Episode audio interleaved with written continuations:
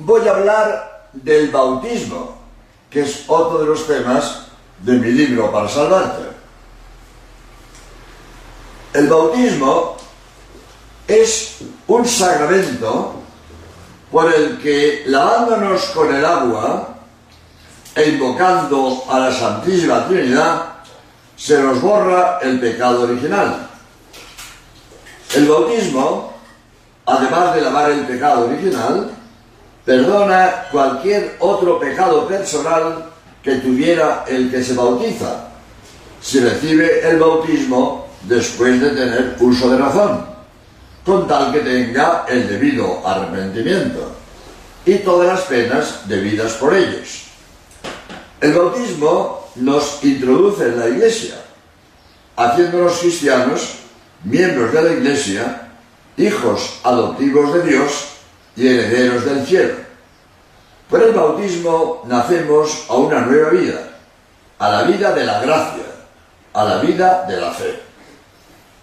Como el bautismo es la puerta para entrar en la iglesia, sin haber recibido el bautismo no se puede recibir válidamente ningún otro sacramento. Los testigos de Jehová imponen el bautismo por inmersión, por medio de un baño, en una piscina o en una alberca, considerando inválida toda otra forma, basados en que Cristo lo recibió así en el Jordán. Pero desde los primeros tiempos del cristianismo, en la iglesia se empleó también el de ablución, eh, echando agua bendita o lavando. El de ablución, como hace hoy la iglesia. Si San Pablo bautizó en la cárcel al carcelero, no es probable que lo hiciera por inmersión en una piscina, en una alberca. El mismo San Pablo fue bautizado por Ananías en su casa y tampoco es probable que allí fuera sumergiéndole en una piscina o en una alberca. Lo mismo San Pedro, cuando el día de Pentecostés bautizó a tres mil. No es fácil que los metiera todos en la piscina o en la alberca. En las enseñanzas de los apóstoles escritas en el año 70 del siglo I, se habla del modo de bautizar derramando agua sobre la cabeza. El catecismo más antiguo que se conoce, con la doctrina de los apóstoles, es la Didaje, escrito en el año 70 de nuestra era, cuando todavía vivían muchísimos discípulos de Cristo. Y dice, si no hay agua corriente para bautizar, se derrama agua tres veces sobre la cabeza. Es decir, desde los primeros años del cristianismo, el bautismo se realizaba por infusión, derramando agua sobre la cabeza del bautizado. El bautismo se ha de administrar por inmersión o por infusión, de acuerdo con las normas de la conferencia episcopal. Cuando un niño nace, debe ser bautizado enseguida, para que se le perdone el pecado original y quede hecho cristiano. La Comisión Vaticana para la doctrina de la fe afirma que, que sigue en todo su vigor la obligación de bautizar cuanto antes a los niños nacidos de padres cristianos normales. Si bien actualmente, por el avance de la medicina y por haber disminuido mucho la mortalidad infantil, esa forma de cuanto antes puede entenderse con mayor amplitud. Pero privar voluntariamente a los niños durante largo tiempo de este sacramento puede ser pecado grave. Esto eh, lo dice Jesús Martínez García en su libro Hablemos de la Fe, segundo 7, de la editorial Real de Madrid. En el actual Código de Derecho Canónico dice que los hijos deben bautizarse en las primeras semanas. Y desde luego, no, y desde los primeros tiempos, la Iglesia introdujo la práctica del bautismo de los niños. Así Orígenes, siglo III y IV, San Agustín, siglos IV y V, ven en esta costumbre una tradición recibida de los apóstoles. No es absolutamente cierto que puedan salvarse los niños que mueren sin bautismo, como tampoco es absolutamente cierto que no puedan salvarse. Dios puede tener para salvar los medios extraordinarios que nosotros desconocemos.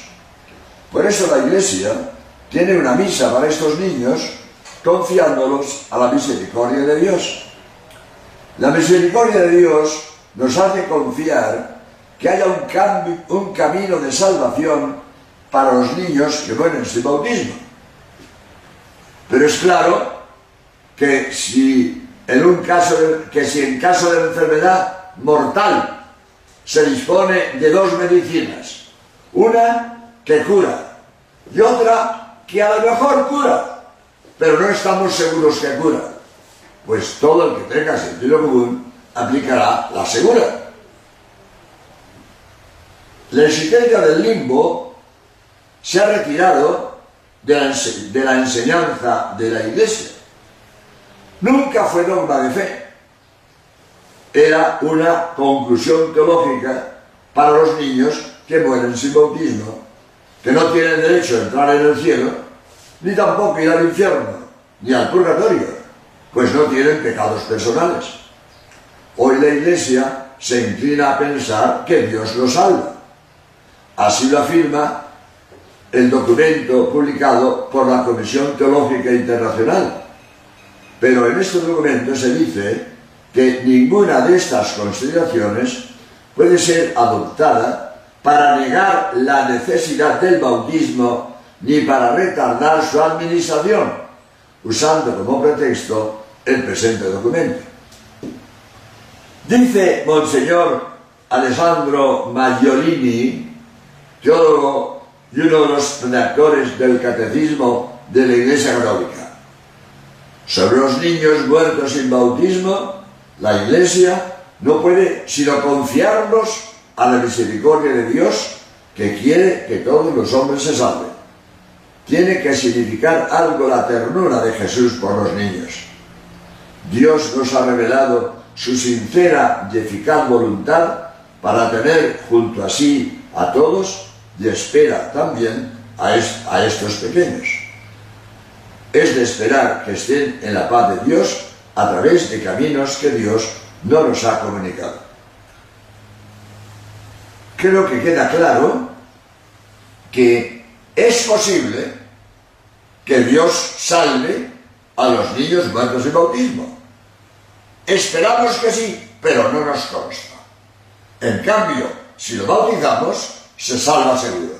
Por eso dije antes, si tengo dos medicinas, una que cura seguro y otra supongo que cura, pues toda persona con sentido común usa la medicina segura, la que cura, no la otra, a lo mejor sí, supongo que sí, pero no me consta.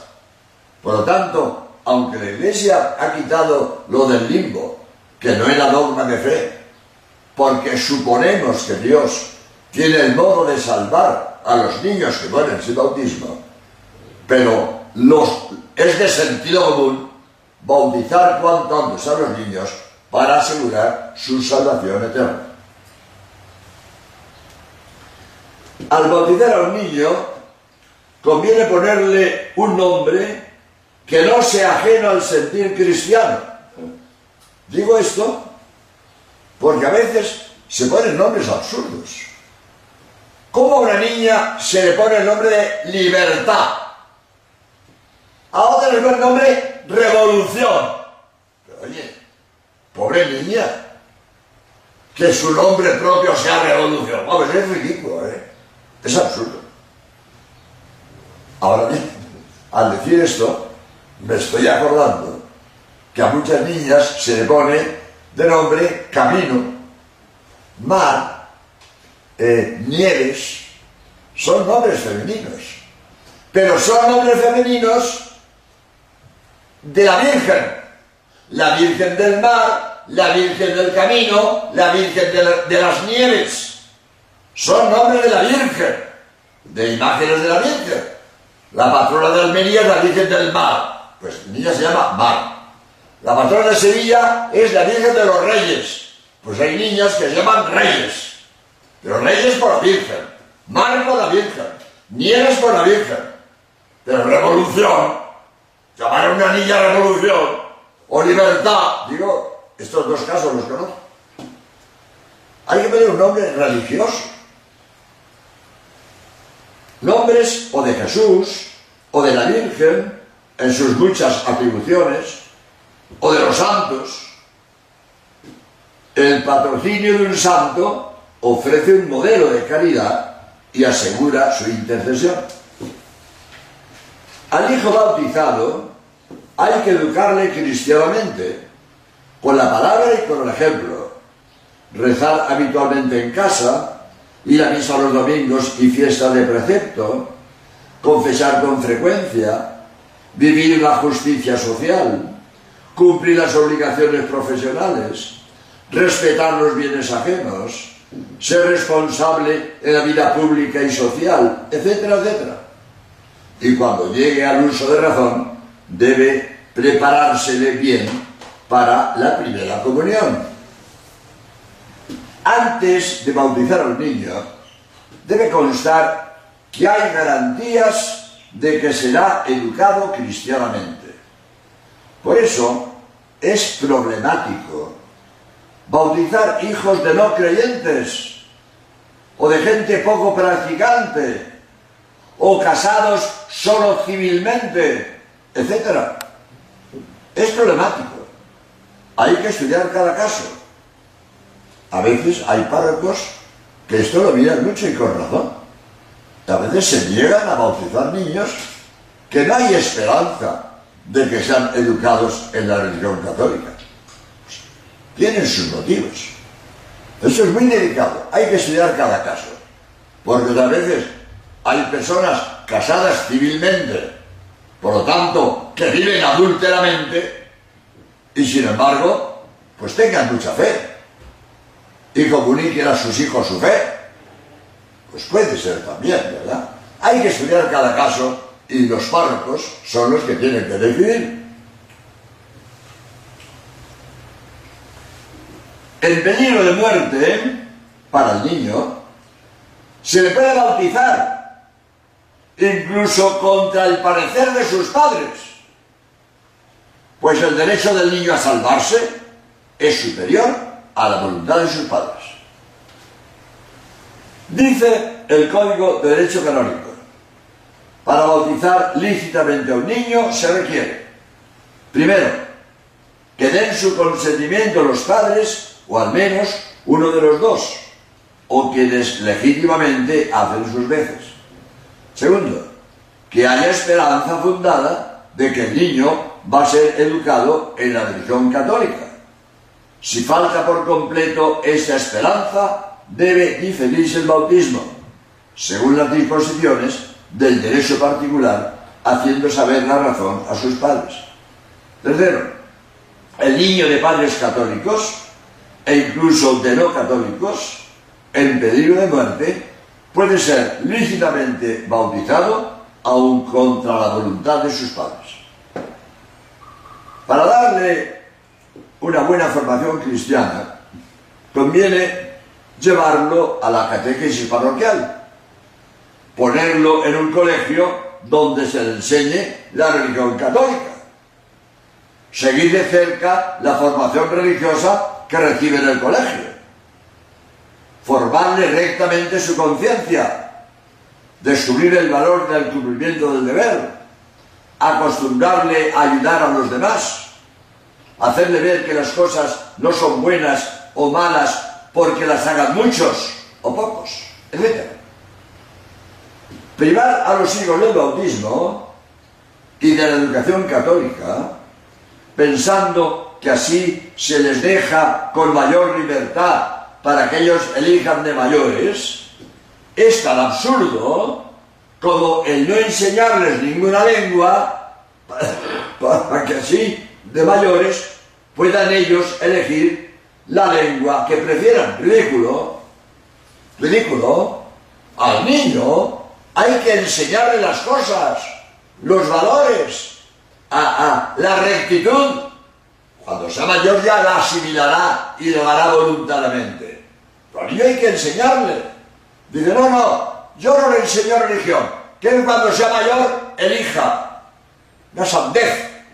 Le enseña religión, le enseñas higiene, le enseñas ortografía y le enseñas a hablar correctamente. Y no, que de mayor elija la, lengua que quiera. Ridículo. Pero eso se dice a veces. No, no, yo no le educo en religión. ¿Y qué le dije de mayor? Pues no le enseñes ni, la ortografía, ni, el lenguaje, ni, la educación, ni la higiene, ni nada. Pobre, pobres hijos de tales padres. Si un niño se pone enfermo, se le pone el tratamiento que dice el médico para que recupere la salud, sin pedir permiso al niño, ni pedir su opinión. Lo lógico es que los padres transmitan a sus hijos todo lo que ellos consideran bueno. Después de mayores, cada cual hace suyo todo esto libremente o lo rechaza responsablemente.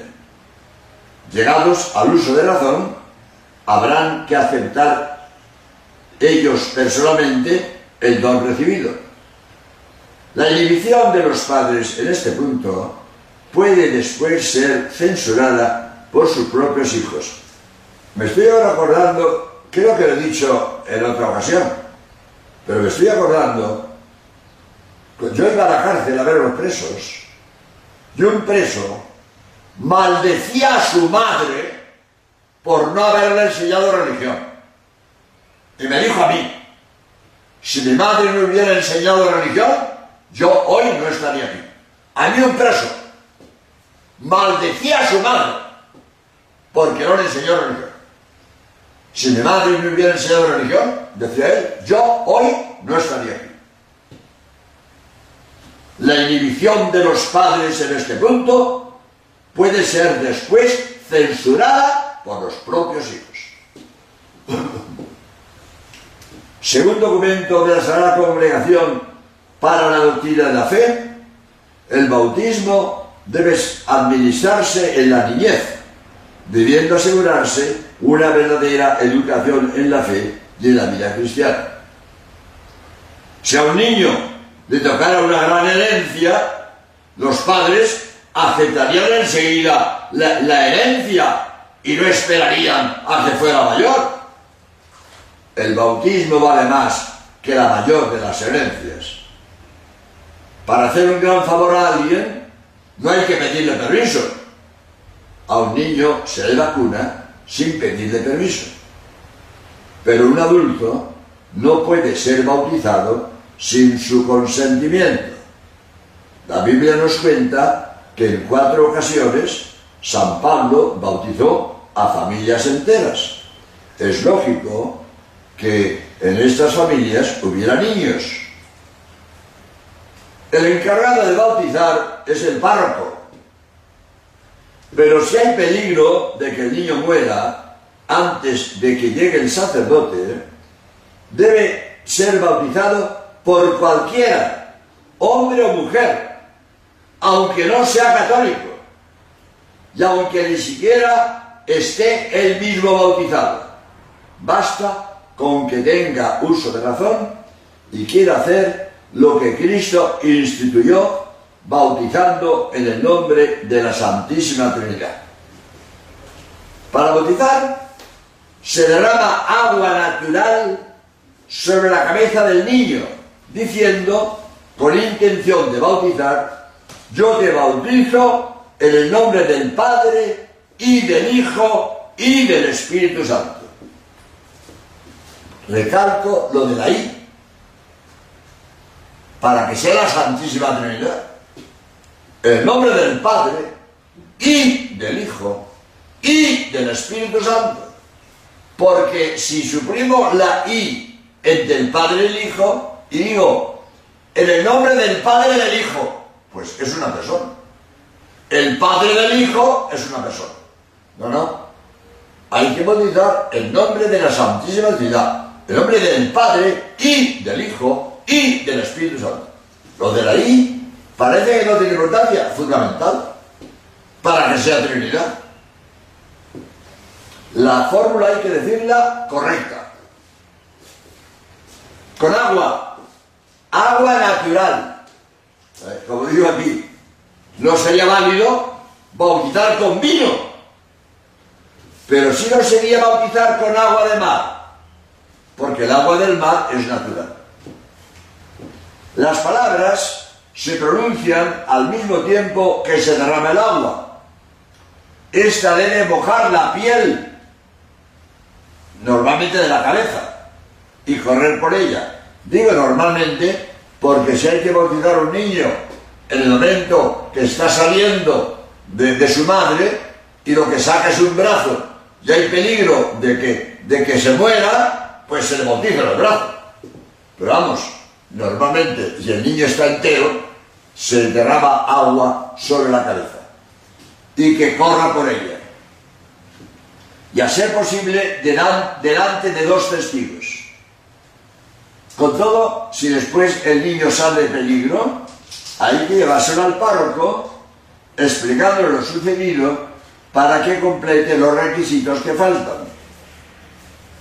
Pero el bautismo solo puede recibirse una vez, pues imprime carácter, es decir, deja un sello que dura para siempre.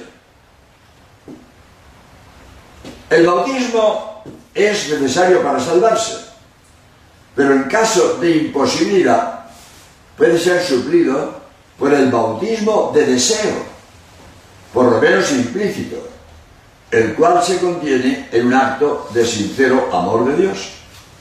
Por ejemplo, el mártir, el martirio es un excelente acto de amor de Dios. Los que parecen la muerte a causa de la fe, los catecúmenos y todos los hombres que bajo el impulso de la gracia, sin conocer la Iglesia, buscan sinceramente a Dios y se esfuerzan por cumplir su voluntad, pueden salvarse aunque no hayan recibido el bautismo. Esto es el del catecismo de la Iglesia Católica. Habla de los infieles que sin culpa suya no han conocido la verdadera religión y mueren sin bautismo. Pues si han sido honrados, nunca han faltado a su conciencia y no tienen culpa de su ignorancia de la fe, Dios tiene el modo de salvarlos. Dice Santo Tomás que si hace falta le mandará un ángel. Lo que es claro, nadie se va al infierno si no peca. Y nadie peca si no quiere. Pero el que nunca pecó, por nunca faltar su conciencia y siempre obró con rectitud, no puede irse al infierno. Dios verá cómo lo salva. Es a propósito de la salvación de los no católicos que inculpablemente ignoran la fe verdadera.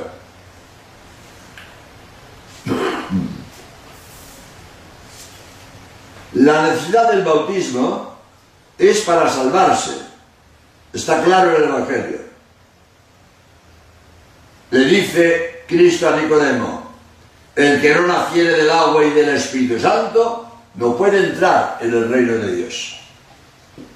Pero desde los primeros siglos del cristianismo, en la iglesia se habla del bautismo de deseo, pensando no solo en los catecúmenos que morían antes de recibir el bautismo, sino también en todo hombre que ignorando el Evangelio de Cristo y su iglesia, busca la verdad y hace la voluntad de Dios según él la conoce. Pues se podría suponer que semejantes personas habrían deseado explícitamente el bautismo si hubieran conocido su necesidad.